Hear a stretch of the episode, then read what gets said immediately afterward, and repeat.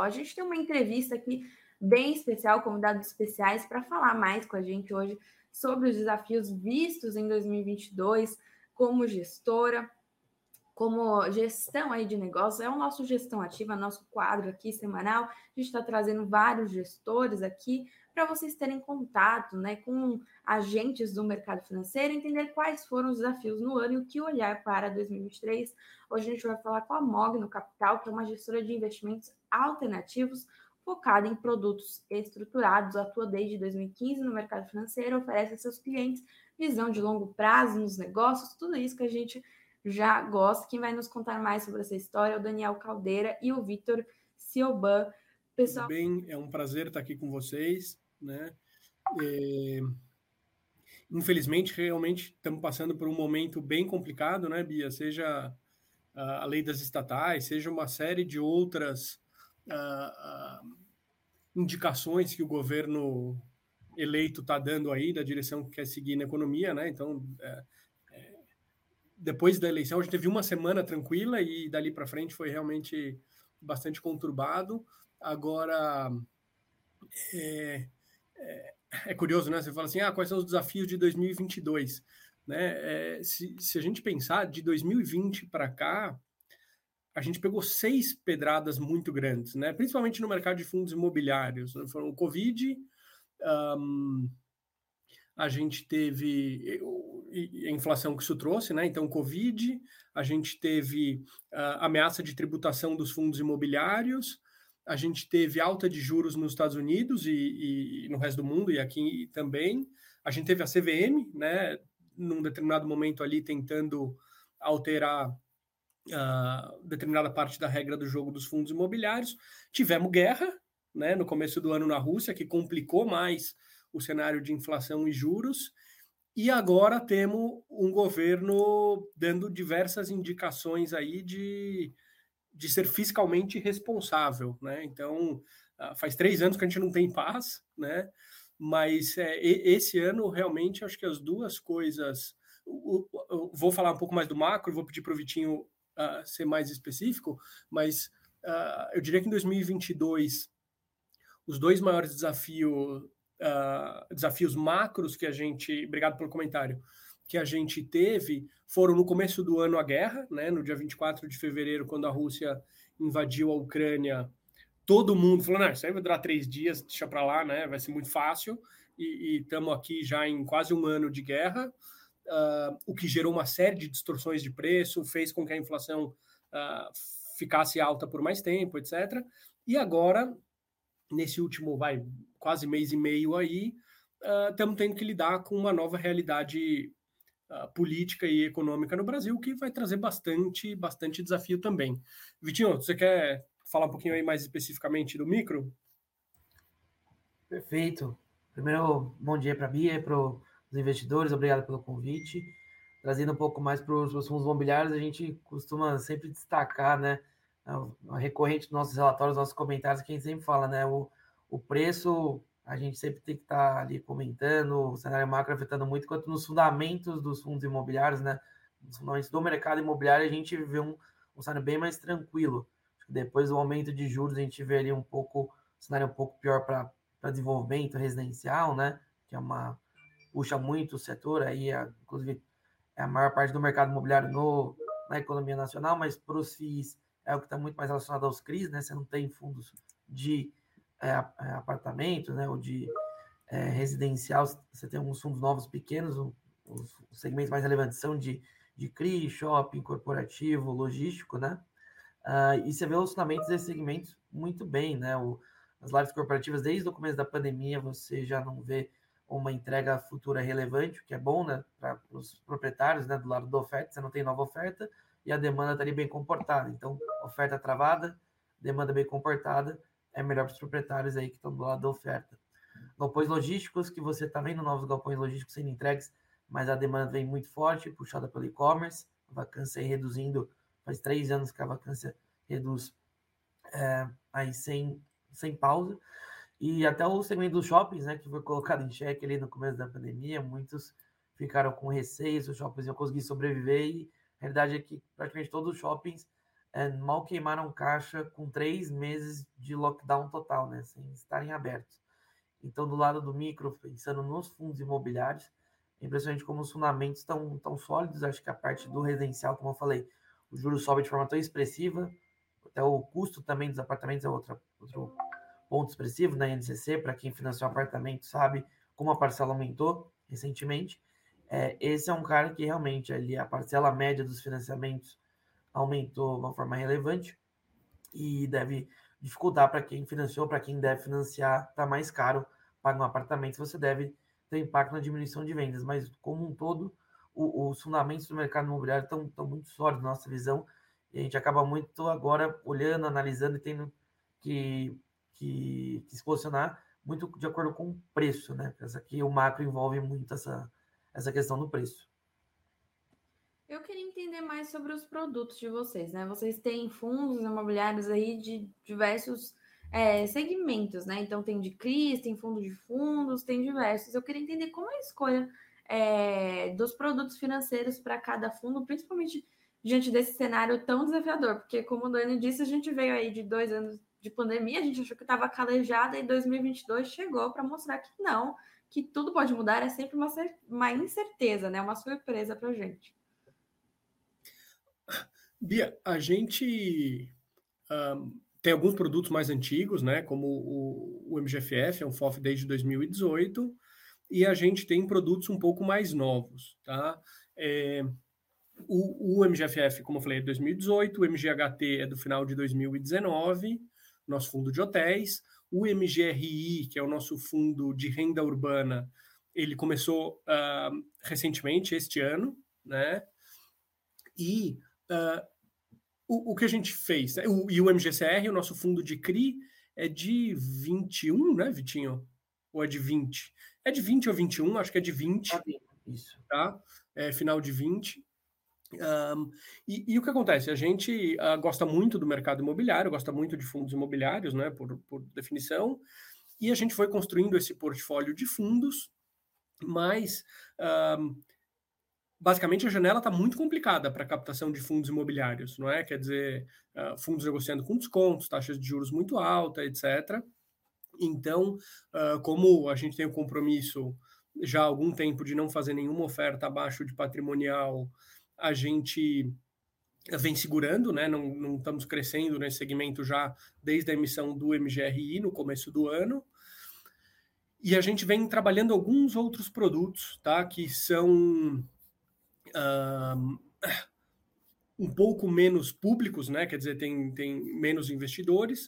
Uh, é um FDIC, a gente tem então um, um FDIC que começou alguns meses atrás, está ainda numa fase de, de ramp-up, né? É um produto bastante grande. A gente uh, transferiu um fundo uh, imobiliário grande também, que tem um investidor só para a nossa gestão. É, estamos olhando bastante alternativos. Né? A gente tem feito um trabalho bastante intenso de originação de ativos de renda fixa. Isso acaba beneficiando bastante o MGCR, né? que a gente acaba né, conseguindo trazer coisas para a carteira sem pagar intermediários que acabam tornando a taxa um pouco menor. Uh, e, obviamente, enquanto a gente não consegue crescer, fazendo o melhor que a gente pode aí na gestão dos ativos já mais antigos. Vitinho, não sei se você quer complementar aí de alguma maneira. Não, acho que em linhas gerais é bastante isso e, e também no, nos fundos que a gente, ou, se a gente tiver em crescimento, acho também na, na manutenção, né, do, do, que a gente já tem, como muda, gente tem os fundos de tijolo, né, o, o MGRI, fundo de renda imobiliário, o MGHT que é mais temático, focado em hotéis, produtos mais líquidos, né, no nível do ativo, né, são imóveis lá dentro. Ah, no, no MGHT também tem CRIs, é, produtos muito diferentes do FOF, por exemplo, que tem posições líquidas em que a gente consegue ter uma flexibilidade maior. Mas é, existe um trabalho também constante de reavaliação nesses fundos para pensar, poxa, os imóveis tão bem, tão, tão bem protegidos, tão defensivos para o cenário que a gente está vendo, com relação aos FIIs, que a gente tem flexibilidade maior. A mesma avaliação é feita até diria numa base semanal, sem contar o complemento diário que a gente faz. E, e como falei, no, na parte do FOF é um giro bem mais ativo, né? Porque é o ativo, a, porque a liquidez permite isso. E no nível dos imóveis a gente está tranquilo. Você pega, por exemplo, a pandemia, é, que afetou bastante o MGHT, né? Poxa, turismo, hotéis, mas é o segmento que já se recuperou bem até no pós-pandemia, o lazer está bem mais defensivo do que o corporativo, eu diria. Então, é um, um trabalho que a gente faz de, de avaliar a carteira tanto dos, dos fundos com ativos e líquidos quanto líquidos, cada um com suas particularidades, né? Então, quando a gente vê os desafios do ano, para o ano que vem, o que está no nosso radar, a gente é, analisa, passa o pente fino na, na carteira de todos os, os veículos para ter certeza de que a gente está bem posicionado. Legal, e, e vocês comentaram bastante sobre os desafios do ano, né? Eu queria entender como foi para manter a rentabilidade desses fundos com isso, né? Inflação em alta, deflação, juros altos, incerteza fiscal, tudo isso. Legal, essa é uma ótima pergunta, é importante respondê-la de duas maneiras, não é? A primeira é aquilo que a gente controla e a segunda aquilo que a gente não controla. Tá? Então, o que a gente controla, né? As posições da carteira, isso vai refletir na variação patrimonial e nos dividendos que a gente consegue distribuir. O que a gente não controla, o preço da cota. Tá? Então, uh, repassando, vamos dizer, os fundos uh, com mais cotistas aí que a gente tem, mais líquidos, no caso do MGFF, ele, uh, assim como a maioria dos FOF, como todos os FOFs, né, está negociando abaixo de patrimonial, teve um prazo aí de três anos bastante complicado, mas o que a gente fez para, uh, como você coloca, né, garantir a rentabilidade, que, que, obviamente a gente não, não pode garantir nenhuma rentabilidade, foi mudar bastante a carteira do fundo para que ele dependesse menos de ganho de capital e tivesse uma geração de de dividendo recorrente muito mais alta. E, apesar do cenário bastante desafiador, acredito que a gente conseguiu fazer isso de uma forma bastante satisfatória, não é? Em fevereiro de 20, quando veio o Covid, uh, quer dizer, o último mês antes do Covid, o dividendo recorrente do fundo foi 27 centavos, né? Uh, no mês passado, já sofrendo bastante o efeito uh, dos fundos de CRI, que tem diminuído muito seus dividendos, uh, foi 53. Né? Quer dizer, a gente basicamente dobrou o rendimento recorrente do fundo, sendo que mês passado a gente teve aí alguns uh, dividendos menores, né? pontualmente por causa dessa inflação menor que a gente viu de julho a setembro.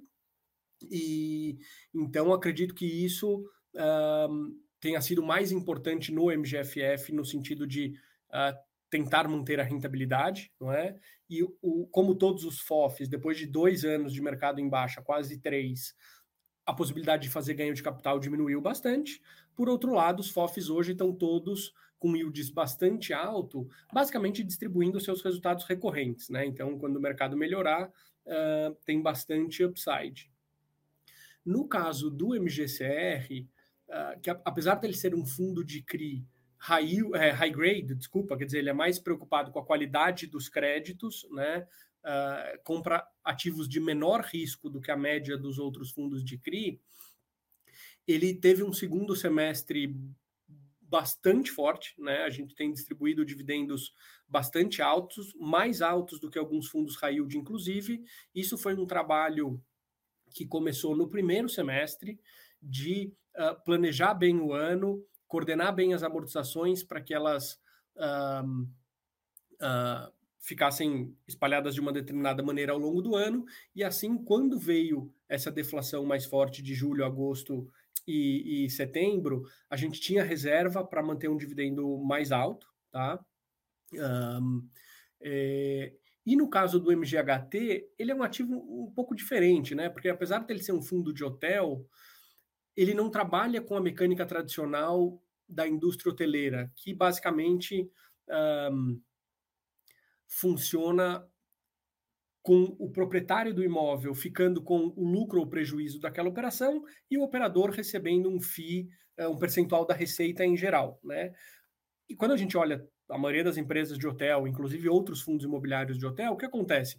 Essa maneira de trabalhar acabou levando a prejuízos muito grandes no, durante o Covid esses fundos, inclusive, pararam de pagar dividendo. O MGHT não, ele é um fundo uh, que tem mais uma mecânica de shopping, né? Os hotéis nos pagam um aluguel mínimo, ou o CRI tem uma rentabilidade mínima, e a gente tem direito a um aluguel percentual, como funciona um shopping. Então, ele é o único fundo de hotel que não parou de pagar dividendo ao longo da pandemia inteira, né? Que para a gente foi uma grande vitória. O fundo é mais ilíquido, isso uh, somado aí alguma pressão de venda tem gerado uma pressão na cota. E no, nesses últimos três meses do ano, a gente fez uma concessão, né? A gente diferiu o aluguel de Vila Madalena por três meses, isso vai ser pago em janeiro. Uh, isso levou uma pequena queda no dividendo do fundo, que gerou um pouco mais de pressão na venda, mas é uma coisa pontual, né? A gente entende uh, que é uma parceria muito saudável, muito boa com a, com a, com a Suno também, mas com a, uh, com a Celina, né? Um, e, e, eu sempre falo, e, e acho que vale repetir, quando veio a pandemia, os hotéis fecharam, né? Foi aquele mega banho de sangue. Eu, Oswaldo, Vitor, enfim, nossa equipe, a gente procurou a Celina e falou: bom, e aí, né? O que, que a gente faz? Porque as propriedades, a gente chegou a ter num determinado momento 12% de ocupação média no portfólio, né? Quer dizer, foi um desastre. E a Celina falou: olha, tem que fazer, eu tenho obrigação com vocês, vou pagar, né? E, ou seja, foram muito parceiros, eles tinham tudo para falar: gente, Covid, eu vou pagar metade, não vou pagar, etc. E quando eles nos pediram ajuda, falaram, gente, vocês podem diferir esse aluguel aqui para a gente. Foi um momento que eles precisaram de um pouco de ajuda para conseguir uh, operacionalizar a abertura de capital. A gente, uh, honrando aí a parceria boa que a gente tem, atendeu esse pedido deles. E, e, no final deu certo, né? A Celina abriu o capital, que para a gente é excelente. O, o, risco Celina diminui muito. Então, um, a gente fica bastante feliz aí com, com o sucesso dessa operação. Mas nesse caso, eu diria que foi o, o, o que garantiu que a gente conseguisse entregar o resultado consistente ao longo desses anos de pandemia no MGHT foi a própria estrutura do fundo construída lá em 2019, né? mais do que um trabalho específico ao longo de 2022. Não sei se você quer complementar, Vitor. Ah, acho que o, esse último ponto é muito interessante da, da estrutura, né? Que a gente falou, a gente tem nos, nos fundos líquidos as nossas limitações de quando muda o cenário, a gente faz uma previsão, o cenário muda, uh, e pela liquidez você às vezes não consegue mudar o seu posicionamento. Mas o DMGHT é interessante porque essa, é, essa manutenção de, de, rentabilidade que a gente conseguiu tem muito a ver justamente com o desenho do fundo, que é o quê? A gente tenta ser claro nesse ponto que é o MGHT é um fundo de hotéis com uma exposição que a gente chama de mais senior nos resultados do que os outros fundos de hotéis, né? Então, para dar uma palhinha aqui, pega os outros dois principais fundos de hotéis, o Max Invest e o XP Hotéis, eles têm a participação direta ali no resultado do, das unidades que eles são donos, e o operador hoteleiro ele funciona mais como prestador de serviço. Então, ele vai lá e tenta ocupar o hotel, faz o hotel funcionar, e o lucro fica todo com o proprietário da unidade, que vai da unidade habitacional ali do, dos quartos, que é o fundo. O nosso é um pouco diferente. A gente fez uma estrutura em que a gente é o primeiro a receber e o grosso do lucro fica com a operadora hoteleira, embora a gente tenha participação.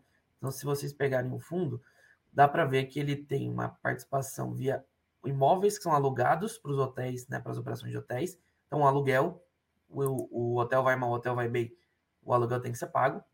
E também é, via CRIS, que foram que financiaram a reforma desses hotéis. Né? A tem a tese de achar é, imóveis em, localiza em localizações ali centrais, que não são bem operados, que ela pode comprar barato, uh, e aí ela precisa geralmente reformar um pouco esses imóveis, a gente financia essas reformas com CRI, e também, se é um CRI, a gente oferece renda via juros, e os juros também, o hotel vai mal, o hotel vai bem, a gente precisa receber os juros. Uh, e a gente ainda tem a participação nos lucros ali de 20%, uh, que dá um extra de disposição realmente. Aí o hotel está, está indo muito bem, a gente ganha um a mais, os hotéis não estão dando dinheiro, a gente não ganha nada. Mas quando os hotéis vão mal, a gente ainda assim ganha juros de aluguel, e é por isso que o, o tem uma estabilidade interessante ali no, na distribuição de resultado. Então, acho que tudo é, é do perfil do investidor, né? A gente montou com essa ideia, poxa, ter exposição ao segmento hoteleiro, uma forma ali com menos, menos beta, a gente fala, menos, menos volatilidade. Enquanto no segmento de hotéis a gente viu alguns fundos aí com a distribuição zerada e agora voltando expressivamente, porque é totalmente no resultado e foi um segmento que sofreu bastante. Né? Legal. Antes de passar para minha próxima pergunta, o Liette, aqui, que sempre acompanha a gente, diz que gostaria de ouvir vocês sobre o MGLG e a Suno, né? Quer, ah, pode, quer falar, Dani? Você quer começar? Eu complemento? Perfeito. É, ele foi meio generalista aí na pergunta, mas como o Daniel colocou anteriormente, a gente é parceiro da Suno há algum tempo, e acho que ficou transparente aí essa parceria há alguns meses, quando a gente fez a transferência da gestão do, do, do MGLG para a Suno, e a gente tentou ser o mais transparente possível nas, nas lives, nos relatórios, que partiu muito do, de como a Suno poderia agregar para o fundo, né? E além de todo. Fala, desculpa, depois eu complemento. É, e, e, e, passou muito pelo. A gente destacou ali tipo, todo o know-how técnico da Suno, que a gente também tem, mas pela onde a Suno agregaria nos investidores, pessoa física de varejo. Né? O fundo era bastante focado em investidores institucionais, também com a participação de varejo, e a gente, em, na nossa avaliação ali, uh, trazendo a Suno para dentro do fundo, você teria um aumento é interessante da liquidez e dos investidores do fundo, que seria bastante importante, considerando a alavancagem do fundo. É, a gente já finalizou o processo de, de, transição de gestão, né? Se não me engano, foi aprovado ali em, em maio, já vai fazer quase pouco mais de seis meses que foi finalizada. E, e a, a gente está muito feliz aí com a parceria com a Suno de, de poder ter feito essa transferência, que agora o fundo, até acho que o nome já foi trocado, né? Agora Suno Logística, em breve o ticker é para a nossa parceria aí com, com a gestora. Não sei se você quer complementar, Dani.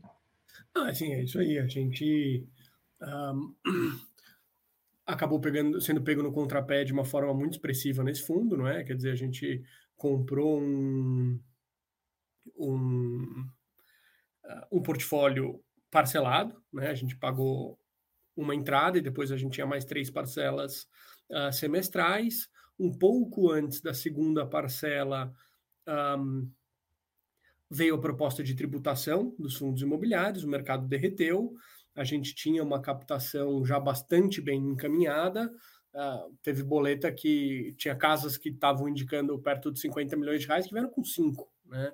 E, e realmente não, não dá para responsabilizá-los, né? Quer dizer, um, faz, faz parte do, do, do cenário ali que aconteceu naquele momento, e o fundo ele foi ficando, apesar dos ativos bons, dos inquilinos bons, apesar do fundo nunca ter tido nenhum problema com o portfólio, né, com os ativos, com os inquilinos e, e etc., o fundo acabou um, ficando numa situação bastante complicada do ponto de vista financeiro, porque precisava captar recursos para pagar essas parcelas, né? O, o, o BTG, que era o vendedor da maioria dos ativos, uh, foi bastante compreensivo, né? A gente soltou uma série de fatos relevantes entre o final de 2021 e o começo de 2022, renegociando, postergando, etc.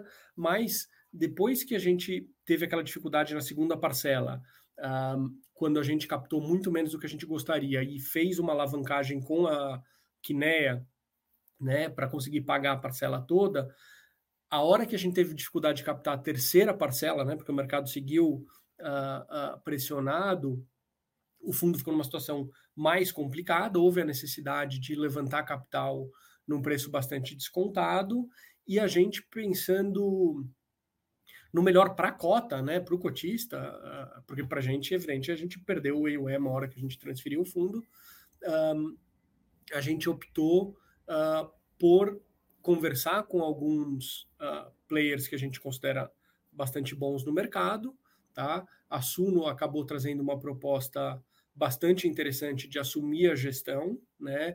Casado com uh, fazer uma oferta do fundo que equacionasse a situação do portfólio e a gente optou por isso, né? Quer dizer, uma casa que a gente gosta muito, respeita muito uh, o Thiago, o Vitor, enfim, todo, todo time de gestão e e a gente entende que foi a maneira que a gente encontrou uh, para conseguir captar o dinheiro que a gente precisava e liquidar uh, aquele problema que a gente tinha no portfólio. Né?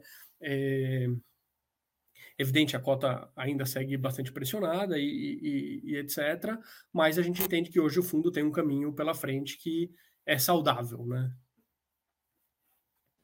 Maravilha. E para finalizar aqui nossa conversa, infelizmente, queria ver de vocês quais são as perspectivas para 2023 em termos econômicos e como vocês veem esse mercado de fundos imobiliários no próximo ano. Olha, é, é um mercado que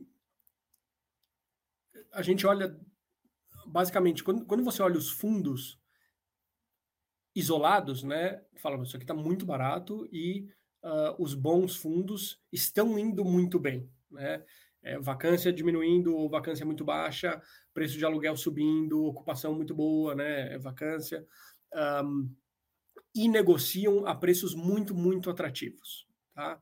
Então, quando a gente olha a dinâmica individual dos bons fundos, uh, é bastante positivo. Você fala, bom, posso comprar isso aqui com desconto, uh, indo bem, né? A gente sabe que, principalmente para o corporativo uh, bem localizado, com uma dinâmica de preços de aluguel para frente bastante positiva, né? É, todo mundo que tem um escritório bem localizado na Faria Lima, Itaim, Vila Olímpia, sabe que vai tomar um maior amasso aí na próxima uh, correção de aluguel. O, por exemplo. Por outro lado, quando a gente olha o cenário macro, fala, bom, beleza, né? Esses fundos estão indo bem, estão muito baratos, mas tem um motivo para eles estarem muito baratos, não é? Quer dizer, o, os juros futuros que estavam ali na casa de 11 e alto estão basicamente em 14, né?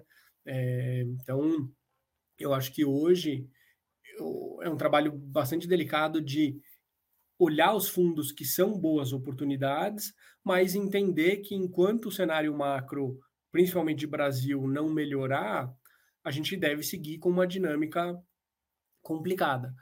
O que a gente, um dos motivos uh, que fazem a gente gostar muito de fundo imobiliário é a renda, não é? Quer dizer, é, o, eu fico muito confortável de comprar. Eu olho um fundo, vamos dizer, um fundo de tijolo barato, uh, com bons ativos, boa gestão, mas eu olho o cenário macro e falo, ah, isso aqui está meio complicado.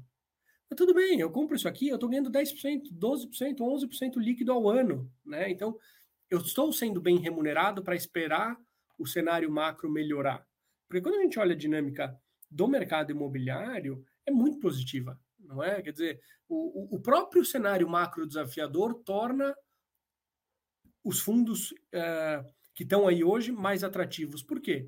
Porque num cenário complicado, de inflação alta e, e outros desafios, o custo de reposição desses ativos de tijolo sobe muito. Né? E, e, e o próprio uh, juro alto, que também atrapalha a precificação dos fundos imobiliários, faz com que o incorporador tenha dificuldade de fazer novos projetos, então tem menos competição para aquele portfólio que você tem. Estou me alongando aqui, Vitinho, não sei se queria complementar alguma coisa aí, perspectiva para 23. É perfeito, acho que você focou aí no micro que eu tinha comentado antes, né, da, da, da solidez do, do, mercado imobiliário.